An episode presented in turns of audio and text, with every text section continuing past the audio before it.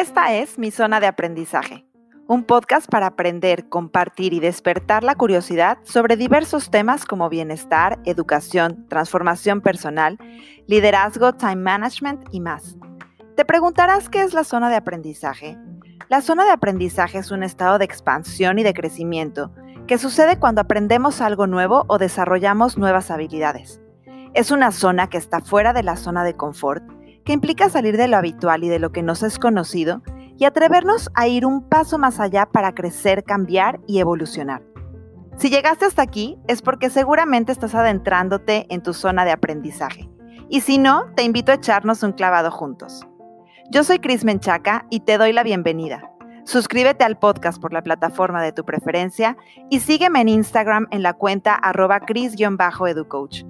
Te invito a visitar la página mizonadeaprendizaje.com para más contenido y sorpresas. Que lo disfrutes.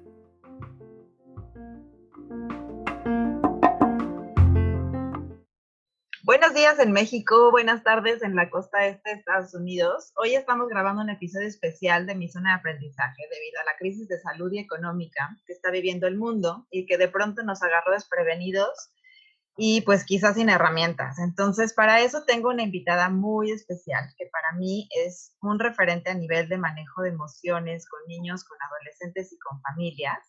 Ella es psicóloga y maestra en terapia gestal.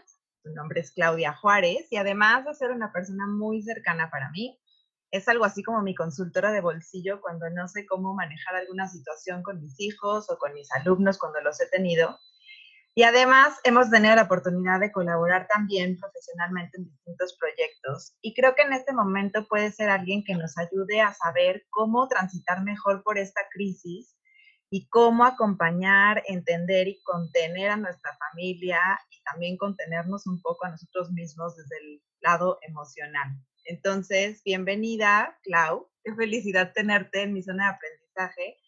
Gracias, por acelerar tu participación también en el podcast, como un modo de sumar en estos momentos. Entonces, bueno, te abro el micrófono para que te presentes y eh, que después vayamos pues entrando de lleno al tema para, para profundizar en cómo abordar mejor esta situación. Pues muchísimas gracias, Cris. La verdad es que ya con tu introducción me siento muy contenta de ese recibimiento aquí en, en este espacio que se me hace innovador, se me hace importante porque llega a muchos lugares, eh, tanto ahora que estás residiendo en Estados Unidos como a las mamás profesionales de la salud que estamos aquí en México y en todo el mundo. Entonces, te agradezco el espacio para poder compartir pues información sobre esto que nos está pasando a todos. Buenísimo. Pues no sé si quieras presentarte brevemente para que la gente conozca desde, desde dónde hablas desde dónde eh, pues vas a compartir todas estas experiencias o algunas de todas las experiencias que tienes y que nos puedan acompañar a los que somos padres, eh, educadores, profesionistas, eh, líderes educativos, porque creo que esto está impactando a todo mundo sin importar la profesión que tengas y que de alguna manera tenemos que saber responder más que reaccionar a, esta situación. Sí, justo, justo responder frente a estas situaciones. Pues eh, soy psicóloga de profesión y me he especializado en el área de niños. Eh, tomé la maestría en psicoterapia gestal justo para poder hacer intervenciones de manera puntual con, con eh, la especialidad de niños, adolescentes y últimamente he estado trabajando también en el tema de la comunicación efectiva dentro de las familias, ¿no? Cómo, cómo transmitir los verdaderos mensajes a nuestros hijos, a nuestra pareja, a nuestros colaboradores en el trabajo, eh, pero sobre todo poder también expresar nuestros sentimientos y saber recibir los sentimientos de los demás, ¿no? Que esto eh, de la inteligencia emocional pues no es nuevo, pero es muy necesario en todos los entornos. Y creo que hoy en día necesitamos más que en otros momentos sensibilizarnos a lo que el, otro está sintiendo, ¿no? Pues justo en estos momentos de crisis, yo laboro en grupos de terapeutas y psicólogos eh, que hacemos supervisión de casos, por ejemplo, ¿no? vamos participando de, de, nuestros pacientes y de cómo ir pues dando mejores estrategias y cómo ir trabajando con ellos. Y en estos grupos, eh, eh, me he encontrado con que todos ahora nos estamos compartiendo información, guías de atención en intervención en crisis, guías para los papás de cómo hablarle a los niños sobre este fenómeno del coronavirus. Eh, y me parece importante difundirlo, ¿no? Porque de repente entre tanta información no queda claro lo que es verdad, lo que no, y se generan muchos sentimientos, desde la, el miedo, la alarma, el pánico, cómo como profesional de la salud podemos apoyar, pero también como como papás, ¿no? Porque además de ser psicóloga y terapeuta, soy mamá de un niño de cuatro años. Eh, y también él me pregunta, mamá, ¿por qué se canceló mi fiesta de cumpleaños? O mamá, ¿por qué no voy a ir a la escuela? O mamá, ¿sabías que ya llegó el coronavirus? o me lo cacho cantando del 1 al 20 mientras se lava las manos, ¿no? Entonces, o sea, de que algo está pasando, pues sí está pasando. Eh, y cómo como adultos podemos contener sobre todo a nuestros niños y a nuestros adolescentes en esta, en esta fase. Sí, totalmente, súper importante todo lo que, lo que dices. Yo creo que yo también eh, lo que percibo un poco en el ambiente es eso, miedo, ansiedad, incertidumbre, cierta tristeza y hasta enojo, ¿no? Por esta falta quizá de saber recibir las emociones de los demás, como tú dices, me parece súper importante que lo, que lo menciones porque quizá nos podemos quedar en la parte de necesito expresar, pero tampoco sé cómo recibir. Em, y creo que también depende un poco, ya nos, nos podrás decir eh, ahorita más adelante en el tema, de la capacidad de resiliencia que tengamos, ¿no? Creo que como como tú bien decías, eh, podemos llegar a todos lados del mundo, pero creo que no todas las sociedades son tan resilientes. Sin embargo, nos están poniendo como una prueba eh, de, resiliencia y habrá pues países o ciudades que hayan pasado por situaciones de crisis distintas y que esto los haga saber actuar de una mejor manera. Pienso, por ejemplo, en México con lo, con lo que hace en los terremotos, en Chile quizá, en Japón, como este tipo de países que han tenido tipo de situaciones o en otros que han enfrentado cuestiones, pues quizá, no, no sé, si, no sé si se puede eh, equiparar la gravedad, pero situaciones, por ejemplo, como de, de, guerra, de conflictos bélicos, este, inundaciones, tsunamis, ¿no? O sea, creo que por todos lados, eh, incendios, por ejemplo, todo lo que pasó este año en, en, Australia y en otros lugares del mundo. Entonces, creo que justo ese es como el tema, como cómo saber... Eh, reconocer las emociones que salen en estos momentos eh, y qué hacemos con ellas, ¿no? para, poder dar, para poder dar contención, porque evidentemente es algo que todos estamos respirando, pero que creo que depende de, de, dónde tú estés parado, cómo, cómo, lo, lo, cómo actúas y cómo respondes ante ello. Entonces, justo una de mis primeras preguntas será eso, ¿no? O sea, ¿cómo podemos reconocer, por ejemplo, en nuestros niños y adolescentes, que es con los que vamos a estar conviviendo, conviviendo más en estos días, y en nosotros mismos estas emociones y qué hacemos con eso, ¿no? Sí, sí, justo, creo que es, es el, primer punto, ¿no? O sea, eh, sí en nuestros niños, pero la primer parada es en nosotros mismos. O sea, e, es identificar en primer punto a los papás como, como los correguladores de los niños. Es decir, mm, hay investigaciones donde se explica cómo eh, la parte del cerebro del niño está eh, conectado relacionalmente hablando con su papá, su mamá o su cuidador en tema emocional. Es decir, si yo tengo enfrente de mí un chiquito ansioso que está preguntándome una, dos, tres veces lo mismo, ¿qué va a pasar? Eh, y el coronavirus nos va a matar y vamos a regresar a la escuela y, y entonces te das cuenta que tu hijo repite y repite esta misma pregunta varias veces. Entonces, primero es identificar que él está pasando quizá por unos sentimientos de ansiedad, ¿no? Como de nervios, como de miedo. Y entonces también voltearte a ver a ti mismo cómo respondes o cómo te sientes cuando él te lo dice, ¿no? Eh, tú también como adulto es como no apanicarnos, también aprender a, guardar la calma en términos de identificar qué es la verdad, cuáles son los hechos. Entonces, si el adulto eh, no se apanica y toma el verdadero papel de adulto corregulador, va a poder contener a ese niño. Si nos damos cuenta como adultos que ya fuimos corriendo a la tienda a hacer compras de pánico, ya compramos no sé cuántos papeles de baño, este, ya de repente estamos tratando de eh, comprar pruebas caseras para ver si tenemos algún tipo de enfermedad, pues esto habla también de que nuestras conductas reflejan ansiedad en los adultos padres. Entonces, tenemos que lograr que nuestro cerebro lógico vaya dominando a, nuestros, a nuestra parte del cerebro ansioso, ¿no? Hay estructuras eh, que hay en el cerebro como la amígdala, que se encarga de eso, de ponernos alerta en situaciones de peligro para cuidarnos. Sin embargo, también hay otras estructuras del cerebro que te dan la lógica y el razonamiento de las cosas. Y esta es la parte que tiene que ir controlando a la otra parte del cerebro. Nosotros como adultos pues estamos en este punto de madurez y si no, pues vamos a tener que desarrollarlo también por nuestros niños y nuestros adolescentes. Ajá. Pero es importante entonces ser este papel de corregulador de nuestros niños y vamos a ir viendo poco a poco qué tipo de estrategias podemos ir tomando desde el adulto, así como desde para poder compartir entonces a los niños y, pues también a los adolescentes, ¿no?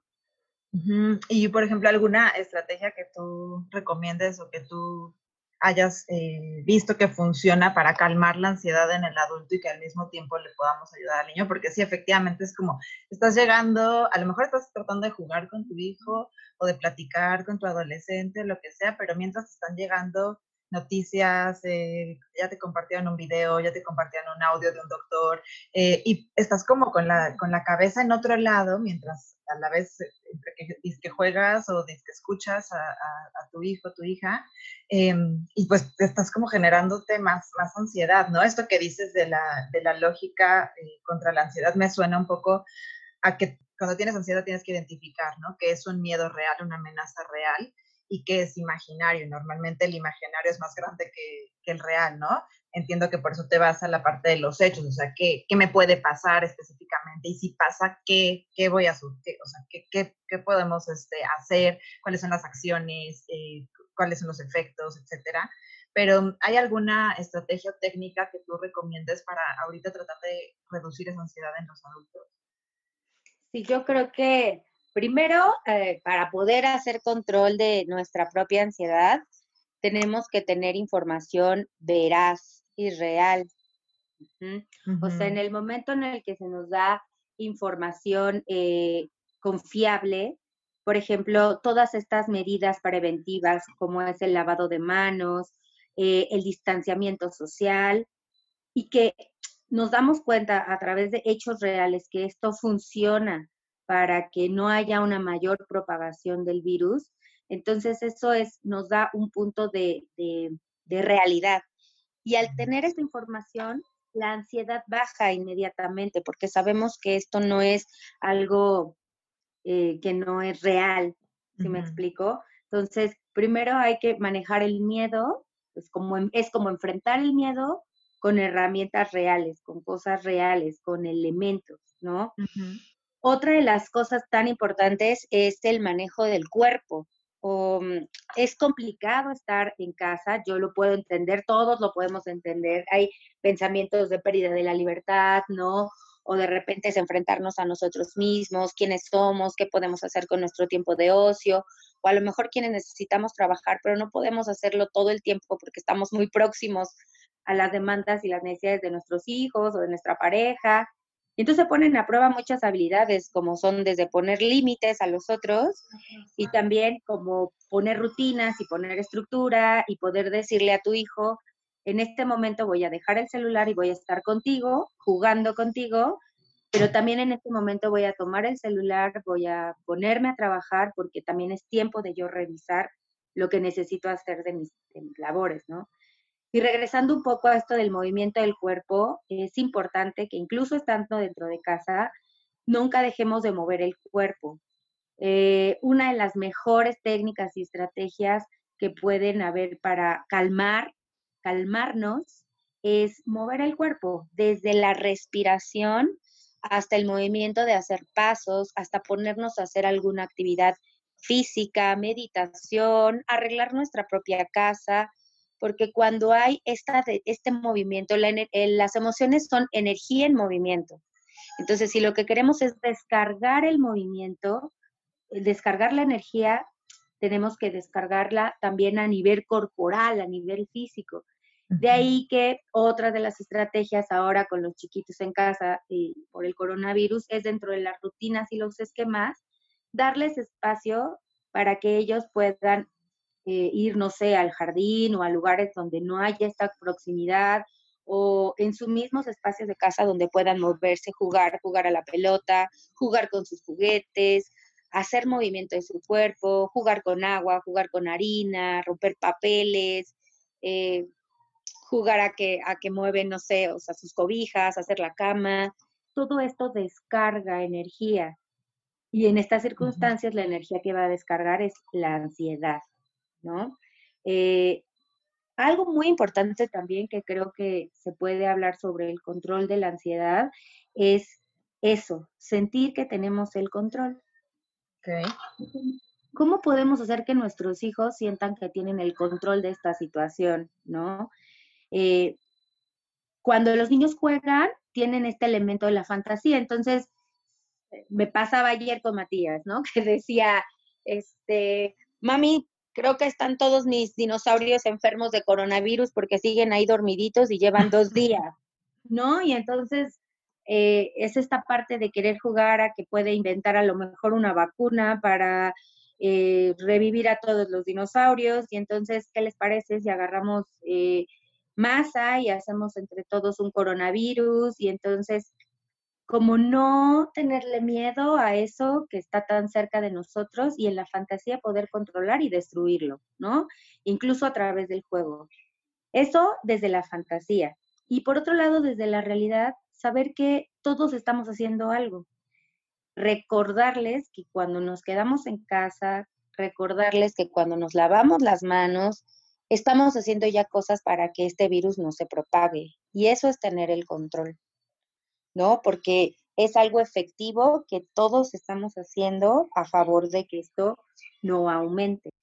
Súper, está maravilloso. Oye, y por ejemplo, con un adolescente funciona igual, porque yo tengo uno en casa de 14 años que aunque hicimos horarios y rutinas y le puse opciones de momentos de movimiento, por ejemplo, eh, funciona completamente al revés, ¿no? Porque eh, los niños, pues sí, claro, con un juego es, es más fácil emocionarlos, brincar obstáculos y tal, pero el adolescente funciona un poco distinto.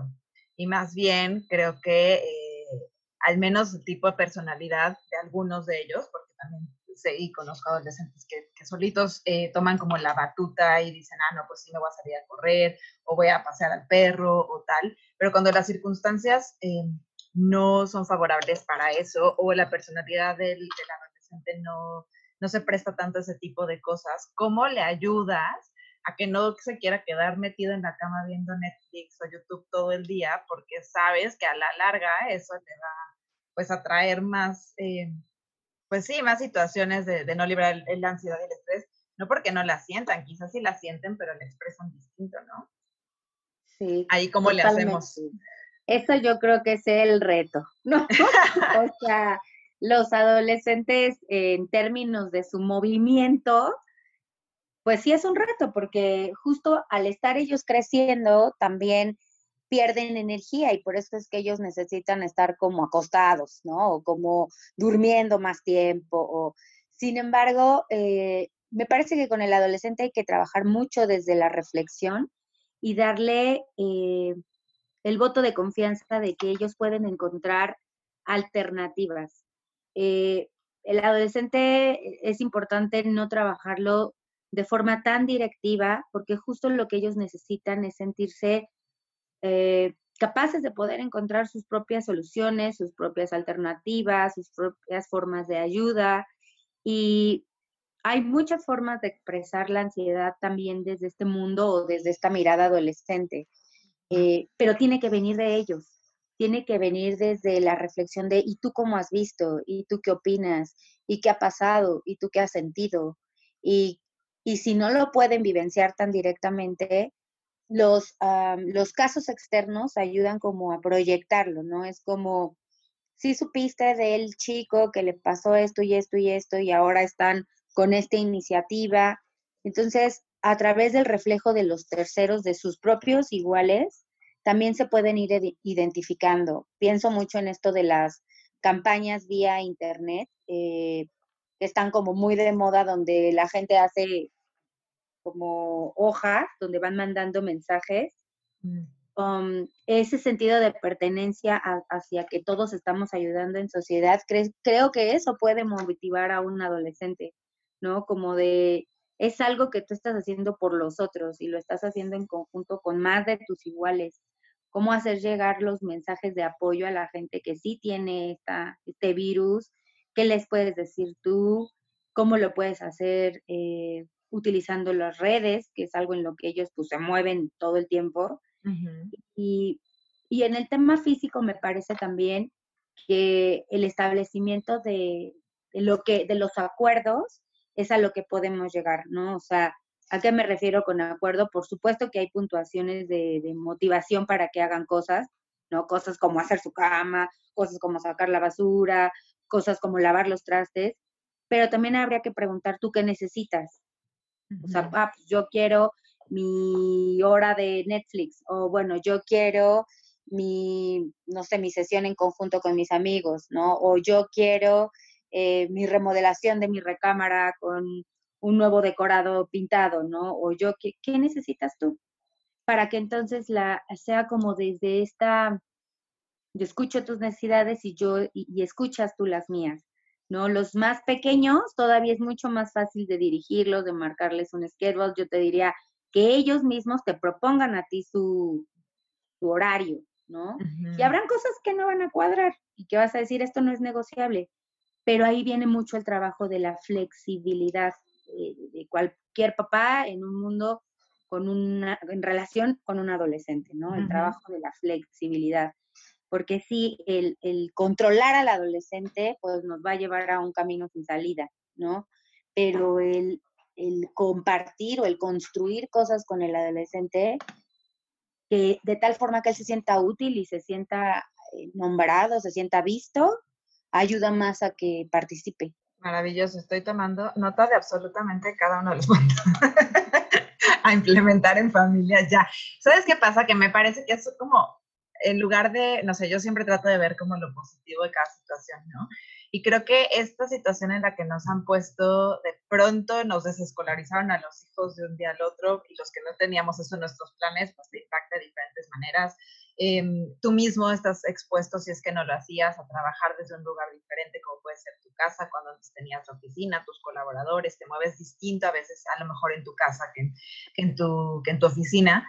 Y eh, a mí me parece una oportunidad maravillosa para que se abran como espacios de diálogo, de comunicación en familia, para que aprendamos unos de los otros, porque a lo mejor yo nunca veo a mis hijos escuela, por ejemplo, ¿no? Entonces no sé cómo hacen sus trabajos, los veo a lo mejor a veces cómo hacen sus tareas, pero no es lo mismo. Y me estoy dando cuenta de cosas que son capaces de hacer que no tenía idea que sabían hacer, ¿no? O el hecho de que puedan ver cómo mamá o papá trabajan, por ejemplo, em, qué tipo de, de actividades hacen en su trabajo, me parece como una oportunidad maravillosa para que también se puedan construir esos lazos, aunque también pues es una oportunidad de que surjan, como tú dices, momentos de tensión, de conflicto, de pues todo a todos nos estamos eh, o estamos fuera de nuestra zona de confort en este momento, porque quizás estás acostumbrado a trabajar de casa, pero sin los niños ahí, ¿no? Y es como compartir estos espacios. Y entonces ahorita mientras hablabas, estaba pensando, eh, tú por ejemplo, que, que manejas este tema de comunicación en familia o de comunicación efectiva entre padres e hijos o entre maestros y y alumnos y demás, ¿cuál sería como un punto de partida para empezar a aprender a dialogar este tipo de cosas? Porque ya no estamos hablando nada más de cómo te fue en la escuela o qué hiciste hoy, sino estamos hablando de, oye, cómo te sientes, en, en, no sé, leía, por ejemplo, recomendación de para hablar de la ansiedad, en qué parte de tu cuerpo lo sientes, qué tan grande es, como ¿Cómo empiezas a generar esa apertura en comunicación para que tanto los niños como los adultos podamos empezar a expresar lo que estamos sintiendo en este momento? Sí, y me parece esto como como bien importante de, como herramienta, ¿no? De, comunicación. Ayer lo platicaba con mi, con mi esposo y me decía, híjole, es que antes te decían, ah, ya, ya, no sé chillón, ¿no? O allá, a lo que sigue, ¿no?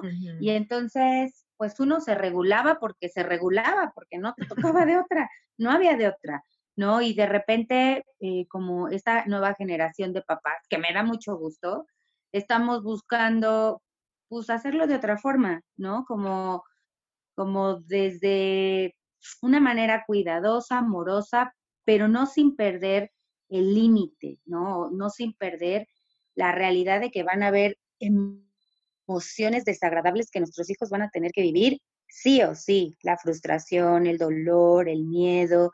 Entonces creo que un primer punto sí es asumir como papás que no se trata de quitarles el miedo o de quitarles el enojo o de, o sea, eso lo van a tener que seguir experimentando porque es la pauta básica para tomar decisiones, ¿no? Si siento enojo, tengo que ir afuera y poner límites de lo que no me gusta. Si siento miedo, tengo que buscar herramientas para ponerme a salvo.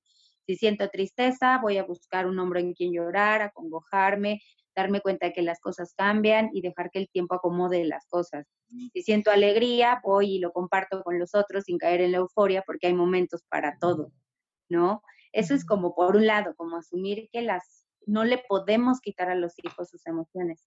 Pero por otro lado es como cómo los voy recibiendo, ¿no? Como, como me decías tú, cómo puedo comunicarme con ellos y contener sus emociones. Y creo que hay que validar, digo, hablando del, del coronavirus, pero de todas las, las problemáticas, la primera parte es validar lo que ellos sienten.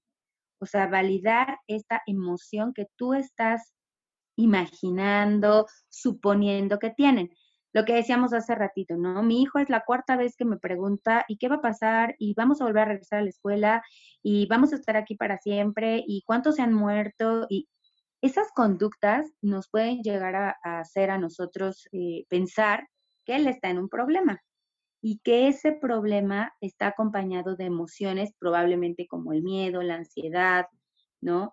Y entonces lo que tengo que hacer es utilizar el lenguaje para validar eso que yo pienso que le está sintiendo. Eso es lo que nosotros nombramos en comunicación efectiva la escucha activa. Y entonces tú dices, mi amor, cuando yo veo que es la tercera vez que me preguntas sobre el coronavirus, creo que algo te está teniendo inquieto. Y veo cómo tu cuerpo se mueve, tus manitas están como muy juntas, estás chupando mucho los lápices, estás chupando mucho tu ropa, y me pregunto si necesitas saber algo más.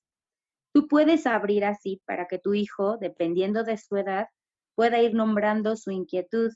A veces no es ni tan necesario hacer tanto preámbulo, ¿eh? A veces, hoy en la mañana Matías volvió y me dijo, ¿sabías que eh, yo hoy no fui a la escuela porque aún tengo tos? Y si alguien está resfriado no debe de ir a la escuela, pero no se me quita, mamá. Entonces, cuando te dice, pero no se me quita, a mí me da la impresión de que hay preocupación en él sobre su salud. Y entonces lo primero que hago es, estás preocupado porque sigues tosiendo. Esa parte de reflejar lo que estás sintiendo en tus propias palabras va a clarificar en el niño, ah, sí, estoy sintiendo preocupación. Y después viene la parte de la corregulación como padre, es eh, lo que decíamos al principio, ¿no? Usa tu, cerebro de lógica, usa tu, tu, cerebro de los hechos y entonces le das una explicación racional, ¿no? Sí, mi amor, pero esta enfermedad que tú tienes viene de hace unas semanas atrás, no es coronavirus y la tos es lo último que se quita. ¿Recuerdas que la pediatra nos lo dijo? Esto es lo último que se quita pero eso no significa que estás en momento en donde vas a contagiar. Por seguridad, es mejor que no vayas a casa, a la escuela, por ejemplo, ¿no? Si tu hijo se queda tranquilo, ya no va a decir nada. ya no le muevas. ya no le muevas, pero aquí el punto es, ¿tú te quedaste tranquila? Mm. Pero si tú estás de, ¿y qué tal si sí? ¿Y qué tal si la tos? Y yo creo que mejor le vuelvo a hablar a la, a la pediatra. Y entonces, ¿qué tal si no le estoy diciendo la, la, respuesta suficiente? Híjole, ¿y cómo le puedo hacer para que, no, yo creo que de plano sí le voy a poner cubrebocas y vamos a casa de la, a ver, si tú te notas en la angustia, quiere decir que no permitiste o te compraste te conectaste en su cerebro ansioso, se conectaste en tu emocionalidad y no te diferenciaste de tu hijo. ¿No? Y regresas a ti, respiración, vuelves a tomar calma y regresas a los hechos. Y si necesitas hablarle a la pediatra, le hablas. Pero el chiste es aprender a autorregularnos, controlarlos desde donde podamos. Y también asumir ¿eh? que si a veces no se puede, voy y me meto al chat de las amigas de la escuela o le hablo a la mejor amiga y le cuento, me siento así y así y así y me desahogo. Porque tenemos que pensarnos como seres humanos vulnerables, resilientes, como dices tú, pero también necesitados de otros seres humanos para calmarnos. Y si no es suficiente lo que me dijo mi amiga y si no es suficiente lo que mis, eh, mis amigas del chat me apoyaron y demás, pues entonces busco un profesionista, porque hay algo más que me está costando trabajo para regularme. Y en, estos, en esta cuarentena, pues tenemos que poner atención a nuestra salud emocional porque nos van a quitar las herramientas de libertad, ¿no? Entonces, creo que, creo que esta parte de poder escuchar a los chicos y aprovechar cada comentario que hacen, ¿no? El, comentario de la mañana, el comentario de, oye mamá, con los adolescentes, oye mamá, ¿ya viste la noticia de no sé qué? Aunque parezca que nada más lo dicen porque sí, todas esas nosotros les llamamos abre puertas. Ellos te hacen comentarios para que tú los caches y entonces puedas iniciar la conversación en preventivo. Porque de ahí puedo saltar al, pues sí, por eso es tan importante mantenernos en ejercicio físico. O pues sí, por eso creo que es importante mantenernos en una rutina. Y ahí es en donde tú puedes mandar eh, la verdadera dirección de lo que quieres generar a lo mejor en el adolescente sin ser directiva. Es como desde el preventivo y desde la reflexión, pero ellos solitos nos van a dar el pie. Y entre tanto, y entre tanta este, noticia, seguro ellos van a comentar algo con nosotros.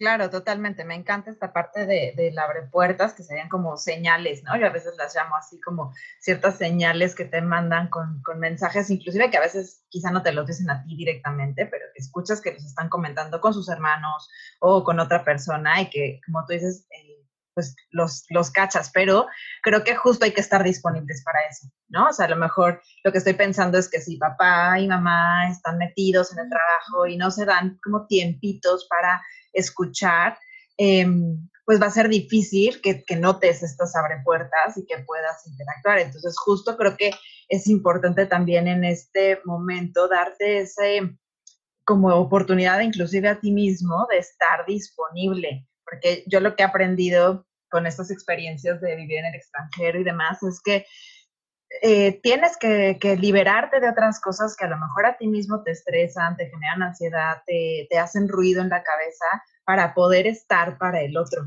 Y creo que a lo mejor eso es un poco a lo que te referías al principio de no solamente expresar lo que tú sientes, sino también eh, recibir, porque estamos sí acostumbrados, como dicen por ahí, a escuchar para contestar y no realmente para escuchar. Y creo que lo pondría en una analogía con esta parte de las emociones, de las emociones que tú dices. Y me imagino que esa es como la base de la empatía.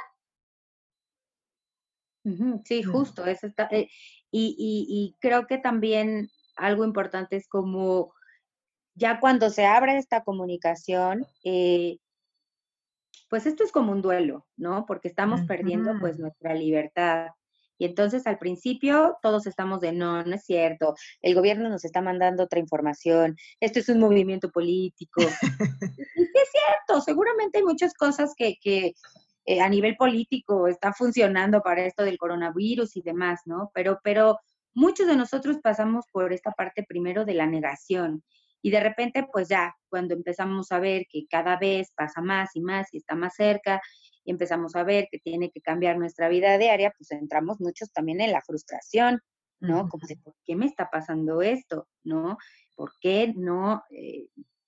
Y, y cuando ya estamos en esta fase también como de aceptación y resignación, también con una mirada esperanzadora, porque algo que sí hay que informarles a los niños y, a todos es que sí es cierto, hay casos de muerte, pero también hay personas que se recuperan.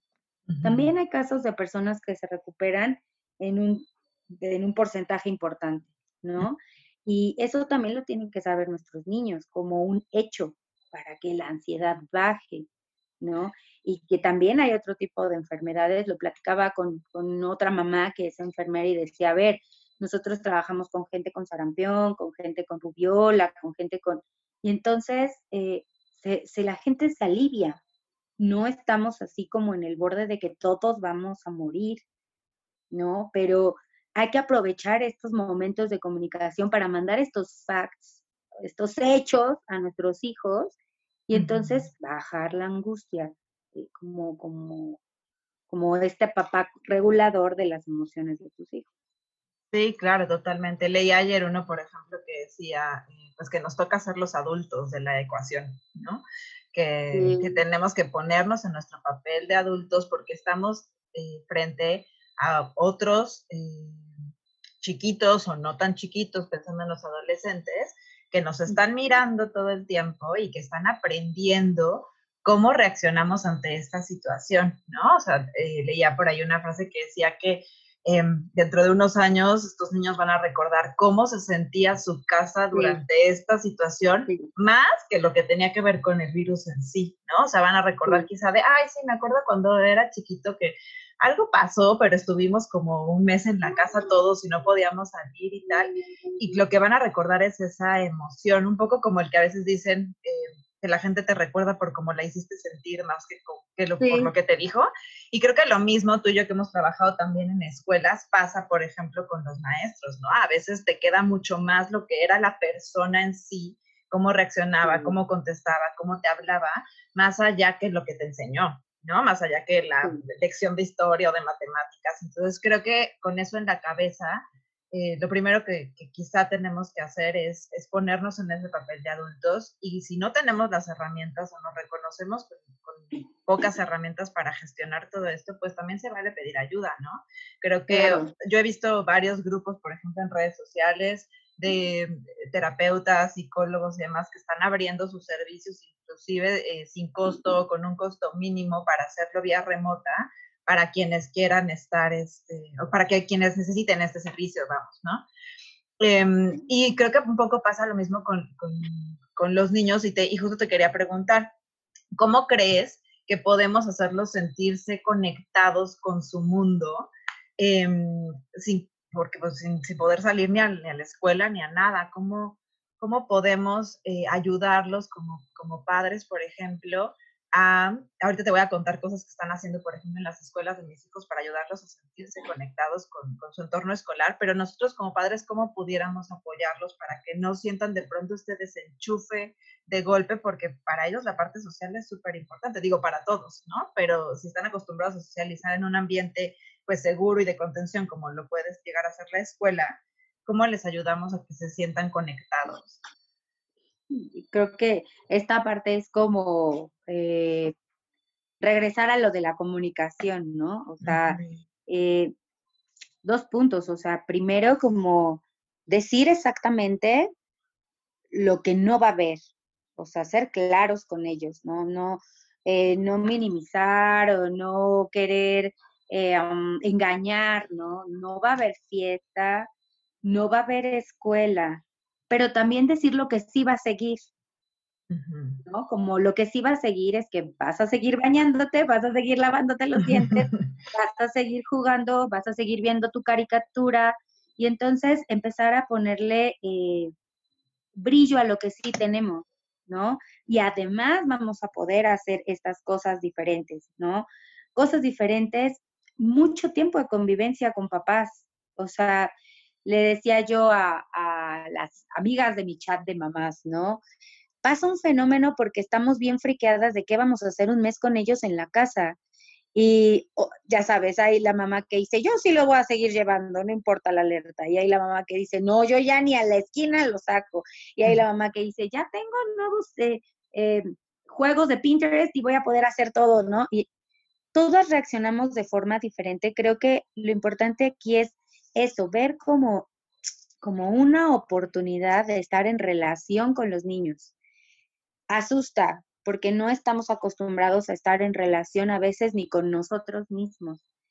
A estar en relación me refiero ver quién es la otra persona, qué le gusta, cómo pasar tiempo de ocio con ella, cómo también decirle ahorita ya no quiero pasar tiempo contigo sin sentir culpa, ¿no? Tú eres un especialista en esto de la culpa.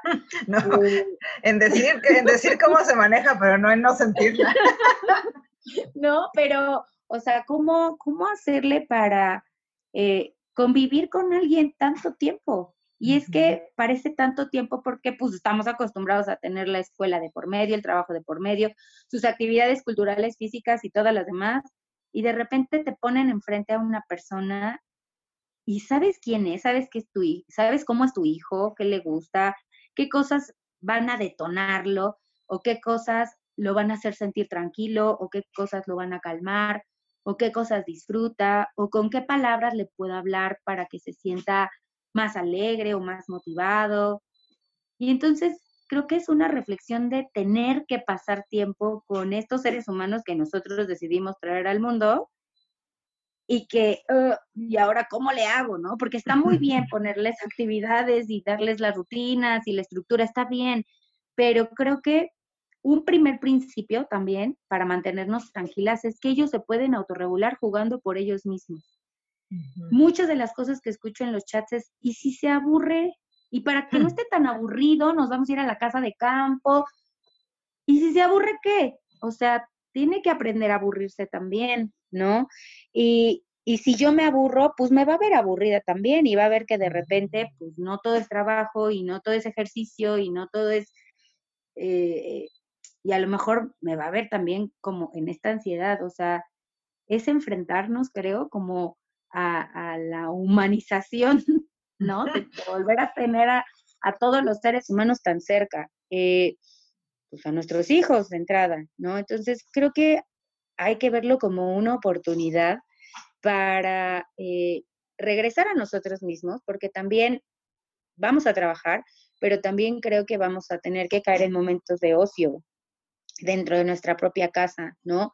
Platicaba con un buen amigo que me decía que va a iniciar una hortaliza y yo decía, wow, ¿no? Porque se me hizo como sorprendente, porque a lo mejor hay gente que va a empezar a encontrar sus propios hobbies o sus propios, eh, o toda esta gente, por ejemplo, que empieza a, tocar en las música, en, las, en los balcones, en Italia o en España, y digo, o quedan sus conciertos de ópera online. ¿Quiénes somos? Creo que también va a ser un momento como de replegarnos para ver quiénes somos, qué nos gusta, y también los niños lo van a hacer. No por ser niños, o sea, lo van a hacer en automáticos y se van a dar cuenta que prefieren jugar con la plastilina o más con los carritos o, más con la pintura y, y creo que es lo que nos toca reflejarles, como de, creo que lo que más te gusta es estar en tu tiempo de plastilina. Va, tiempo de plastilina, pero al rato lavamos los trastes, pero terminamos en la comida. Y entonces ya nos, nos tenemos que inventar eh, las motivaciones, sino que las vamos a poder nombrar desde lo que vemos de quienes son, de lo que escogen. Eso, eso es como un obligarnos a estar con nosotros mismos gracias al coronavirus. Yo creo que eso es lo esperanzador de todo esto. O sea, vamos a conocernos, vamos a saber a quién no hay que decirle qué cosa a este, en cierto momento, ¿no? O sea, hay hijos que si tú les dices, y ahora vamos a hacer esto y esto y esto, y no han comido, olvídalo. Va a ser el hijo que no te va a ayudar. Pero si se lo dices después del postre y entonces, ah, mira, ya me di cuenta que este funciona súper bien después de que ya comió, está súper sedita, es ahora. o sea, más bien hay que estar tomando nota de todo eso. es observarnos.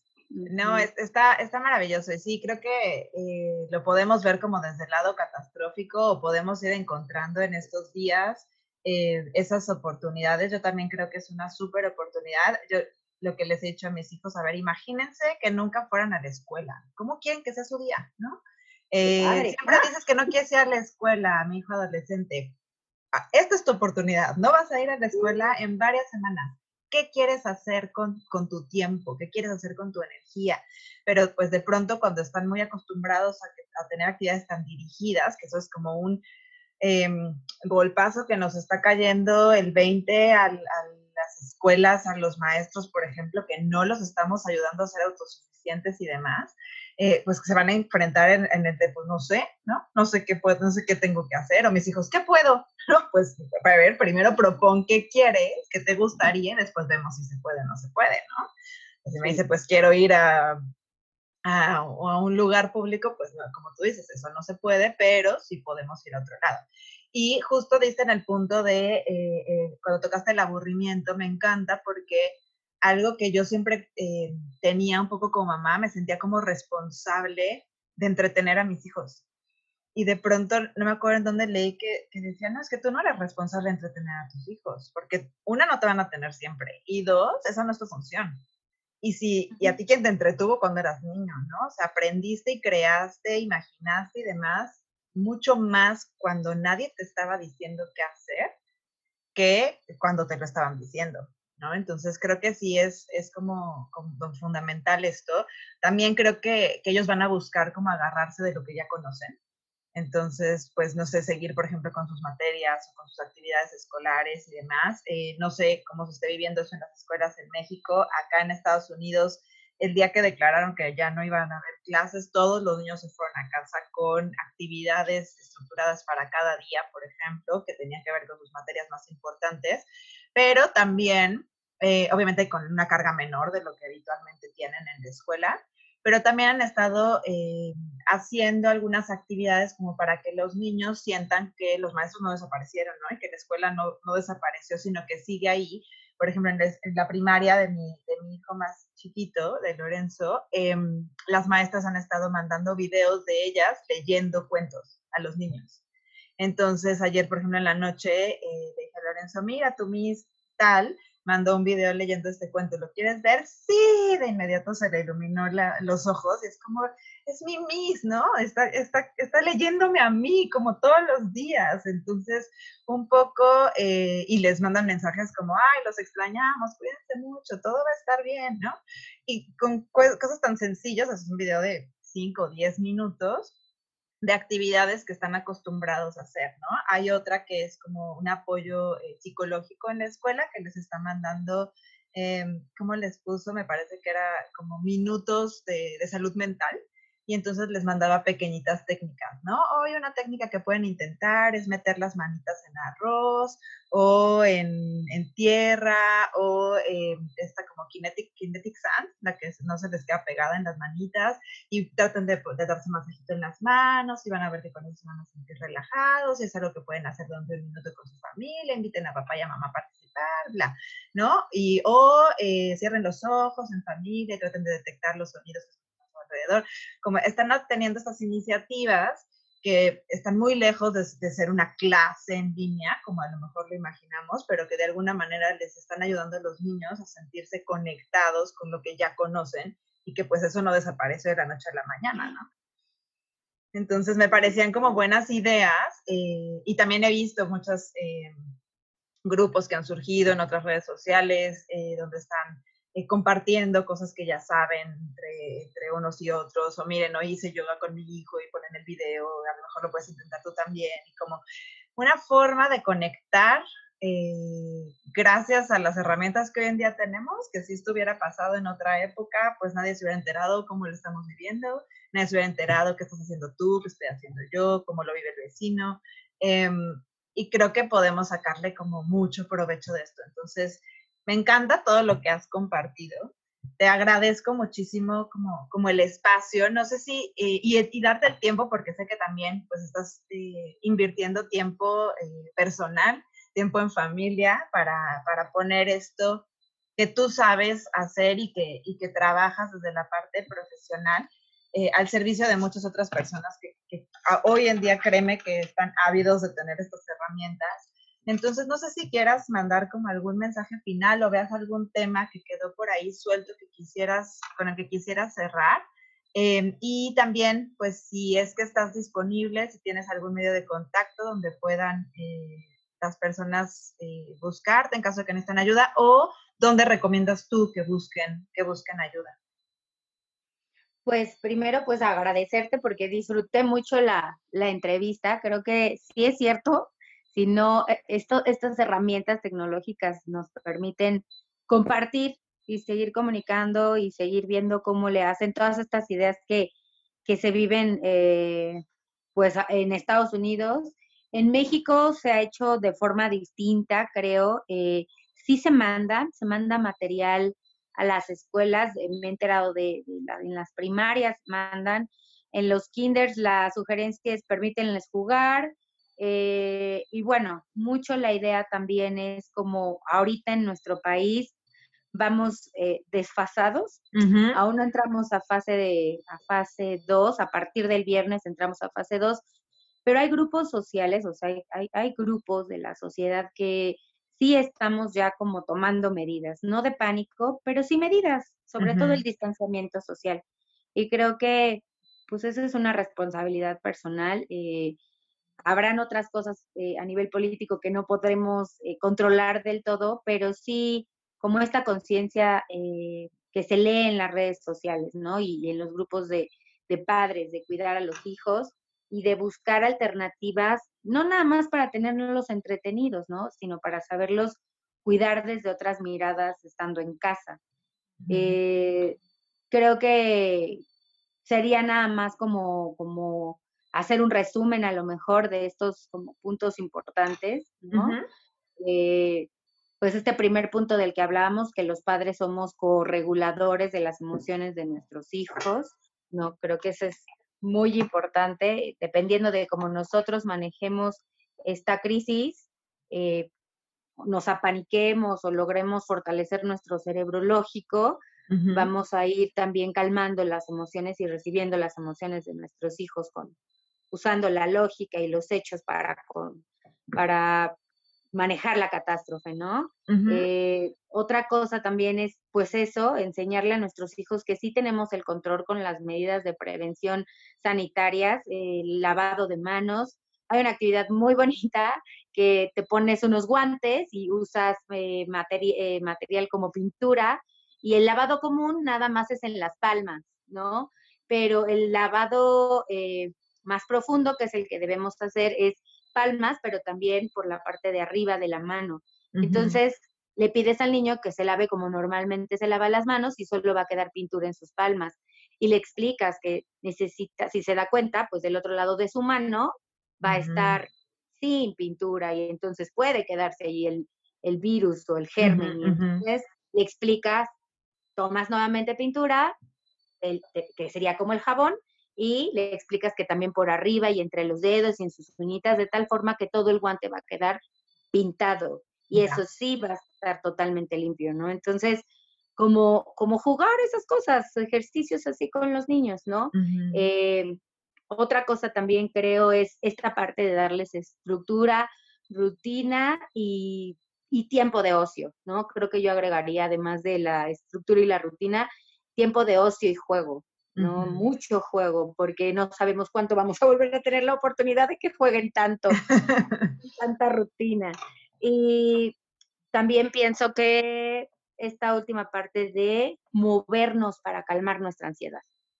Movernos, jugar a bailar, eh, respirar. Con los más chiquitos hay actividades como esto de eh, huele la flor y apaga la vela, ¿no? O vamos a oler ricas galletas y ahora, este, ya que las olimos, vamos a disfrutarlas y hacer un sonido como mmm, y entonces esos sonidos hacen que inhales y exhales, ¿no? Con los más chiquitos y quizá los más grandes, con que se salgan a jugar un buen partido de soccer a retas, podrán también hacer un movimiento en su cuerpo, ¿no?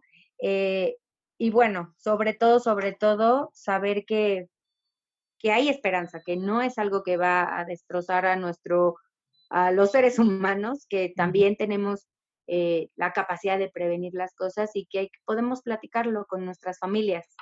Esto es un, es un momento para abrir la comunicación y recibir eh, las emociones de los otros y, y, servir como esos auxiliares que les damos su salud emocional a nuestros hijos. Maravilloso, muchísimas gracias por, por este mensaje.